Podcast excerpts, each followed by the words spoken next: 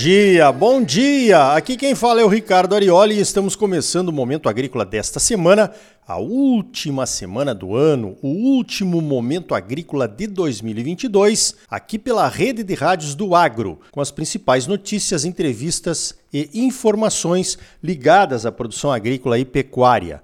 O oferecimento é do Sistema Famato Senar, sistema sindical forte, agropecuária próspera. Vamos às principais notícias da semana? Então veja esta. Os mercados de commodities em finais de ano costumam ser lentos por conta das férias e do inverno nos Estados Unidos. Normalmente as empresas compradoras já se abasteceram, antecipando negócios para que possam passar as festas na tranquilidade. Pois então, nesses últimos dois dias de mercado, quarta e quinta-feiras desta semana, os preços da soja e do milho subiram na Bolsa de Chicago. A preocupação é com a seca na Argentina, que continua forte e pode levar a uma nova quebra de safra por lá pelo segundo ano consecutivo. Como na sexta-feira, dia 30 de dezembro, não houve pregão, serão três dias intermináveis para operadores de mercado, até na segunda-feira, quando o mercado abre de novo e tudo pode acontecer. Mais três dias de seca ou uma boa chuva, por exemplo. E isso pode mudar as tendências do mercado. Então, o pessoal tenta antecipar alguns negócios para não ficar na dependência dos fatos e dos boatos e torcer para que tenha tomado a decisão certa ou a posição certa quando segunda-feira chegar. Por aqui no Brasil, os preços continuaram praticamente os mesmos, pois há muito tempo nossa dependência das cotações em Chicago é cada vez menor. O câmbio tem um papel quase tão importante quanto a bolsa nos preços pagos aos produtores, mas isso você já sabe.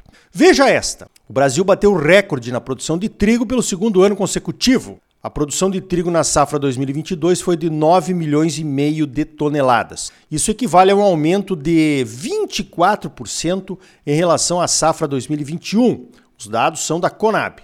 Apesar dos recordes, nem todas as regiões produtoras de trigo tiveram boas safras. O Paraná produziu 3 milhões 380 mil toneladas, um volume abaixo do potencial por conta da seca em algumas regiões e das geadas em outras. Mesmo assim, a safra de trigo do Paraná foi 5% maior do que a de 2021. No Rio Grande do Sul e em Santa Catarina, a produção de trigo foi recorde e a boa safra de trigo ajudou a amenizar os prejuízos com a quebra histórica na safra de soja. O Rio Grande do Sul está em plena campanha para que os produtores voltem a plantar trigo na safra de inverno, depois da soja, como era feito antigamente, nos anos 70.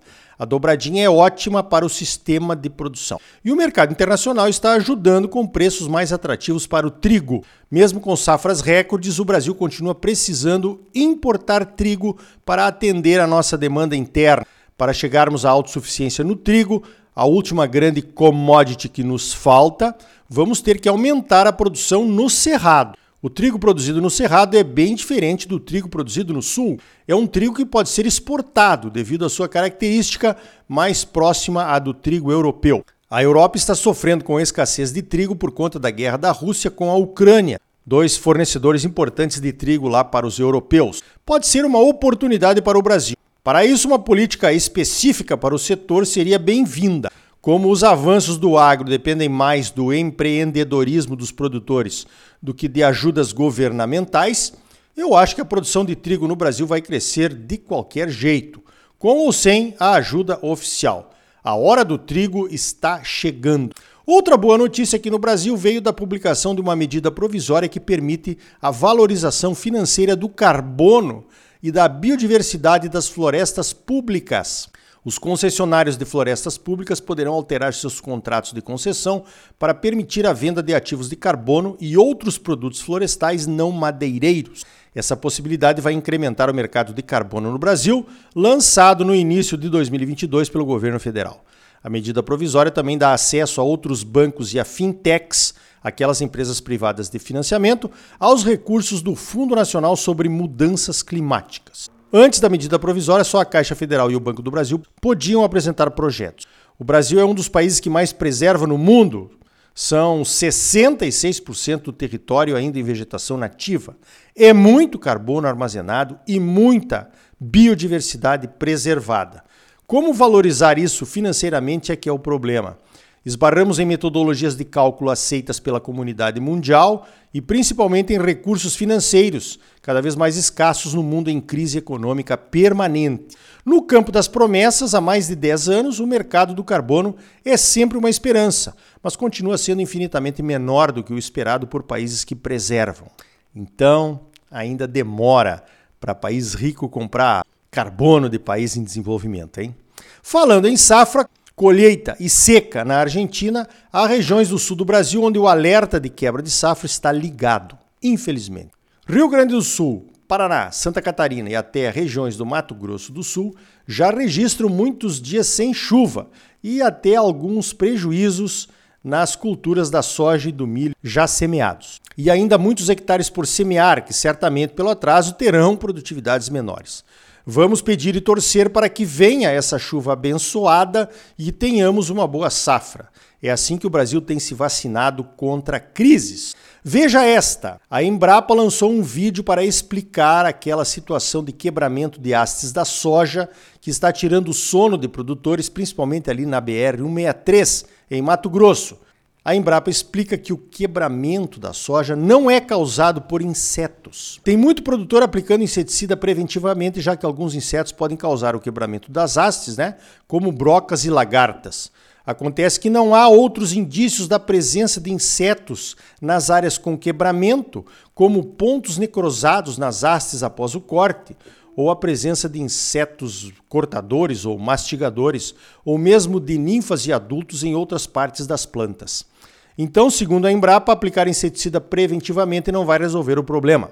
O quebramento de hastes e o apodrecimento de vagens estão sendo estudados pela Embrapa em parceria com outras 15 entidades, numa pesquisa robusta tentando definir as causas e formas de controle. Esperamos que resultados conclusivos saiam logo. Enquanto isso, cuidado com as soluções milagrosas e de alto custo com resultados duvidosos. E o novo governo? Segundo o articulista Roberto Guzzo, a quadrilha que assaltou o país está se preparando para voltar à cena do crime e assumir o controle de uma arrecadação de 2 trilhões de reais e mais 250 milhões de reais de lucro das estatais em 2022. Ele diz que o Brasil não sabe viver sem corrupção, algo que impera há 522 anos na nossa política. O período de transição mostra que haverá distribuição de recursos para todos os aliados do novo governo.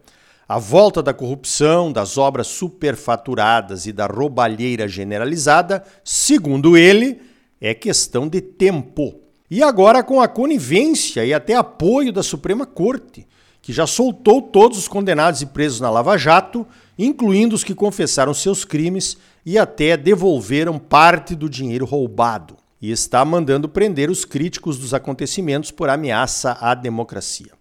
Vamos ver se o Roberto Guzzo tem ou não razão nos próximos meses. Eu estou curioso. 2023 será realmente um ano desafiador. Mas para quem é do agro, qual ano que não é, hein? Então, feliz ano novo! Falando em governo, o senador Carlos Fávaro foi confirmado como ministro da Agricultura do governo Lula. Conhece o setor, é de Mato Grosso, já foi presidente da ProSoja, de onde se lançou na carreira política. E tem um padrinho de peso, o ex-ministro Blairo Maggi, que também é uma espécie de conselheiro do Lula.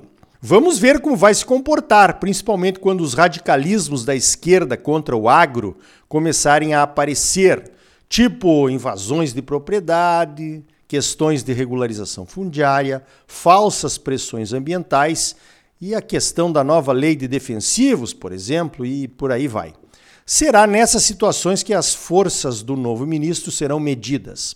Eu torço sinceramente para que dê certo, porque se não der, não quero nem imaginar qual seria o plano B. O Ministério da Agricultura foi desmembrado como estavam cogitando durante a transição. Teremos agora o Ministério da Pesca e Aquicultura e o Ministério do Desenvolvimento Agrário, que será ocupado por um petista.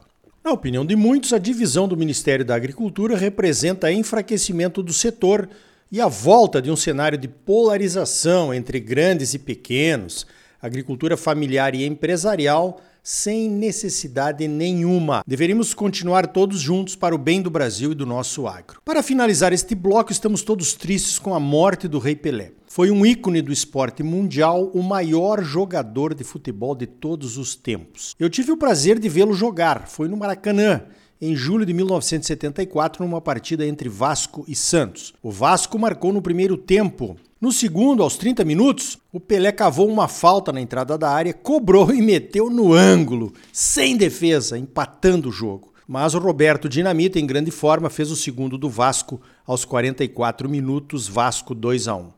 O Vasco foi campeão brasileiro naquele ano. Foi o último gol do Pelé em campeonatos brasileiros. Em 1975, Pelé foi jogar no New York Cosmos e em 1977 se aposentou. Agora, o Pelé virou lenda.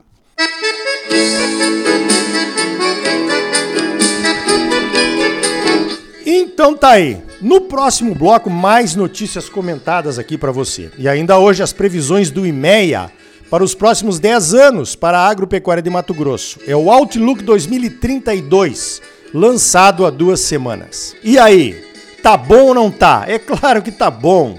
Você só merece o melhor. Então não saia daí, voltamos em seguida com mais momento agrícola para você, num oferecimento do Sistema Famato Senar. Sistema sindical forte, agropecuária próspera. Voltamos já. Música